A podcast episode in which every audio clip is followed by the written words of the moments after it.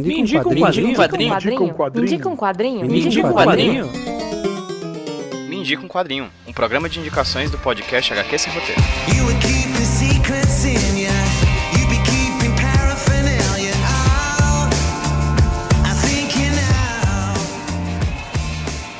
E aí, pessoal, beleza? Aqui quem fala com vocês é o Pedro, trazendo pra vocês mais um de Quadrinho Podcast de indicações de leituras aqui do HQ Sem Roteiro Podcast. E no Mídia Quadrinho de hoje eu vou indicar quadrinho nacional. Depois de muito tempo indicando o quadrinho de super-herói, a gente vai ouvir falar um pouquinho sobre alguns quadrinhos nacionais. E fica a dica, pra quem tá ouvindo a gente, você também pode levar pra casa, você pode ganhar esse quadrinho que eu vou falar aqui hoje. Porque eu vou falar sobre o HQ Coisas de Adornar a Parede, do José Aguiar, do quadrinista curitibano José Aguiar, que é um dos quadrinhos que a gente tá sorteando para quem apoiar o HQS Roteiro lá no Catarse ou no Padrim, no catarse.me barra Roteiro ou no padrim.com.br barra Roteiro. Se você estiver apoiando o HQS Roteiro por lá, tanto quem já é apoiador de longa data, quanto é um apoiador novo, vai poder concorrer no mês de maio a esse quadrinho Coisas de Adornar a Parede, assim como os três quadrinhos de José Aguiar, que são o Folhetim Direto ao Ponto, o Folhetim Tira para Todo Lado e o o Museu dos Horrores. Então esses quatro quadrinhos vão ser sorteados para quatro pessoas que apoiarem o HQS Roteiro lá no padrim.com.br barra Roteiro ou no catarse.me barra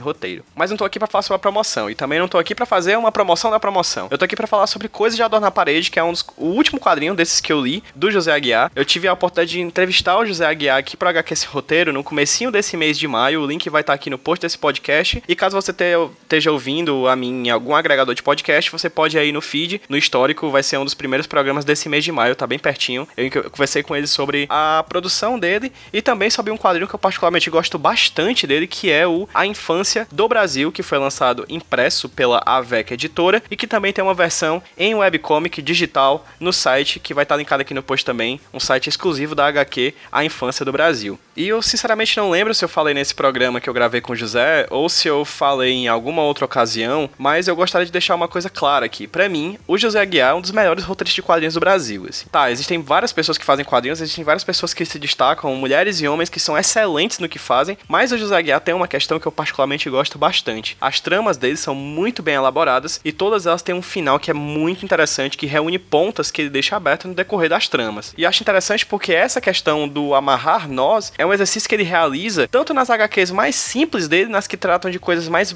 entre aspas, banais, quanto as mais elaboradas dele, como por exemplo Infância do Brasil. Se você o Infância do Brasil, a cada capítulo você vai ter uma história de uma criança em um século da história do Brasil, dos cinco séculos de história do Brasil, até chegar no desembocar do século XXI, onde a gente vive hoje. Mas no final, todas as pontas que são é, levantadas durante a trama, elas se fecham na trama. Assim, não é um spoiler dizer isso, mas é muito interessante a forma como José Aguiar linka tudo que ele falou antes. Tipo, nada é deixado de lado, nada é bobo, nada é banal na trama dele. Tudo tem uma importância narrativa que posteriormente vai ser colocada e, e algumas cabeças vão acabar explodindo. E em Coisa de Adornar a Parede, tem uma coisa que tem, tem que ser dita aqui: ele foi um quadrinho indicado ao Prêmio Jabuti. Ele foi uma das 10 obras de quadrinhos indicadas na primeira premiação na categoria quadrinhos do Prêmio Literário Jabuti, do Prêmio Jabuti. Essa categoria ela foi criada no ano de 2017 e teve 10 quadrinhos. Inclusive, a gente já teve a oportunidade de entrevistar pessoas que fizeram alguns desses quadrinhos que concorreram na, na categoria quadrinhos em 2017 no Prêmio Jabuti. São eles, por exemplo, a Cirlene Barbosa e o João Pinheiro, que foram convidados no papo sobre o quadrinhos deles, o Carolina, sobre a obra da, sobre a vida da, e a obra da Carolina de Jesus, da autora Carolina de Jesus, assim como o Gidalt Júnior, que foi convidado, papeou com a gente aqui sobre o Castanha do Pará, que foi o quadrinho vencedor na categoria quadrinhos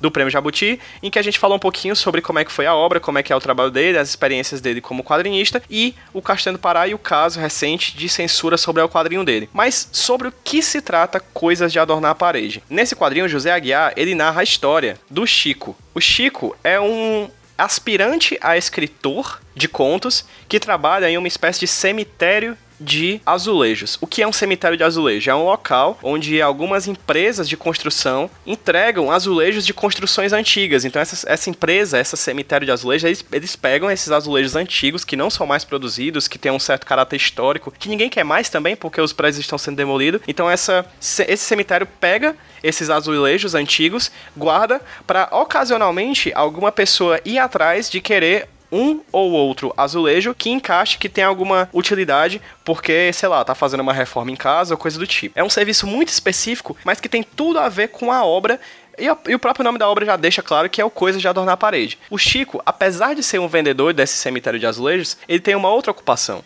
Nos tempos vagos, ele quer ser um escritor. Então ele escreve contos e tenta publicar esses contos em diversas editoras, apesar de que ele não consegue isso, tem muita dificuldade, as editoras não querem é, publicar os trabalhos dele, enfim. Ele tem uma série de dificuldades e a gente percebe no decorrer da história as várias questões que os editores põem pro Chico, dificultando o trabalho dele, dizendo: a gente não quer isso, a gente não gosta disso, a gente gosta que você coloque mais isso, mais emoção, mais terror, enfim. Um meta-quadrinho. A gente acaba, no decorrer da trama, percebendo algumas questões editoriais que são postas pro Chico, que não deixam de ser também algumas questões editoriais que foram colocadas na vida do próprio José Aguiar, que é o autor do quadrinho. Além da linha narrativa do Chico, em que ele fala com, a- com alguns colegas de trabalho sobre o interesse dele em fazer os livros, em fazer os contos, o quadrinho também traz as tramas que o próprio Chico escreve. No caso, também em formato de quadrinhos. Então, cada capítulo dos oito capítulos que a gente tem aqui no Coisa de Adão na Parede começa com uma das tramas em que o Chico escreve, né, dentro da história. Então é como se fosse uma história dentro da história. O Chico ele escreve uma história sobre coisas de adornar a parede. Ele fala, ele faz uma espécie de antologia de contos em que os personagens que ele cria lidam diretamente com coisas relacionadas às paredes, sejam pinturas, sejam azulejos, sejam buracos, rachaduras na parede, sejam santos em que as pessoas co- costumam colocar adornando alguns espaços da casa. Enfim, são, são oito tramas em que a cada trama ele narra sobre um objeto que as pessoas utilizam para enfeitar, para adornar paredes. E é interessante a forma como ele acaba passeando por diversos tipos de trama, do drama ao terror, da- do realismo fantástico a uma certa história erótica. Então ele vai passeando a cada novo conto que ele escreve por paredes diferentes, por enfeites diferentes, por adornos diferentes e também por tipos de narrativa diferentes. Todas de certa forma vinculadas ao Chico que tá lá fora das páginas que ele próprio escreve. Então, como eu já tinha falado antes, o José Aguiar tem essa característica nos roteiros dele em que nada é posto solto, nada fica sem nó. As respostas, elas são postas no decorrer da trama. Então a gente tem tanto essas histórias dentro da história, quanto essa história maior do Chico querendo se tornar um autor de, de literatura, e a gente tem esse, ele lidando com as histórias que ele próprio produz a partir dos sentimentos que ele tem com a rejeição do mercado editorial ou das pessoas que ele gosta ao redor. Aqui em Coisa de Adornar a Parede, ele traz uma edição muito bonita, com uma capa maravilhosa, colorida, com um verniz localizado, como se estivesse emulando azulejos que estão numa parede. Você passando a mão assim na, na capa, você sente como se fossem azulejos mesmo em alto relevo. E o interior com, com um desenho muito bonito, em preto e branco, uma edição da própria Quadrinhofilia, que é o selo e editora que o José Aguiar fundou para poder publicar os seus quadrinhos. Vale pontuar que o quadrinho foi lançado com apoio também da Prefeitura de Curitiba, ele foi feito a partir de um edital, ele foi financiado a partir de um edital e foi lançado em 2016. É um quadrinho muito bom, muito bom de verdade, surpreendente. Eu tenho a certeza que quem lê esse quadrinho não vai se arrepender.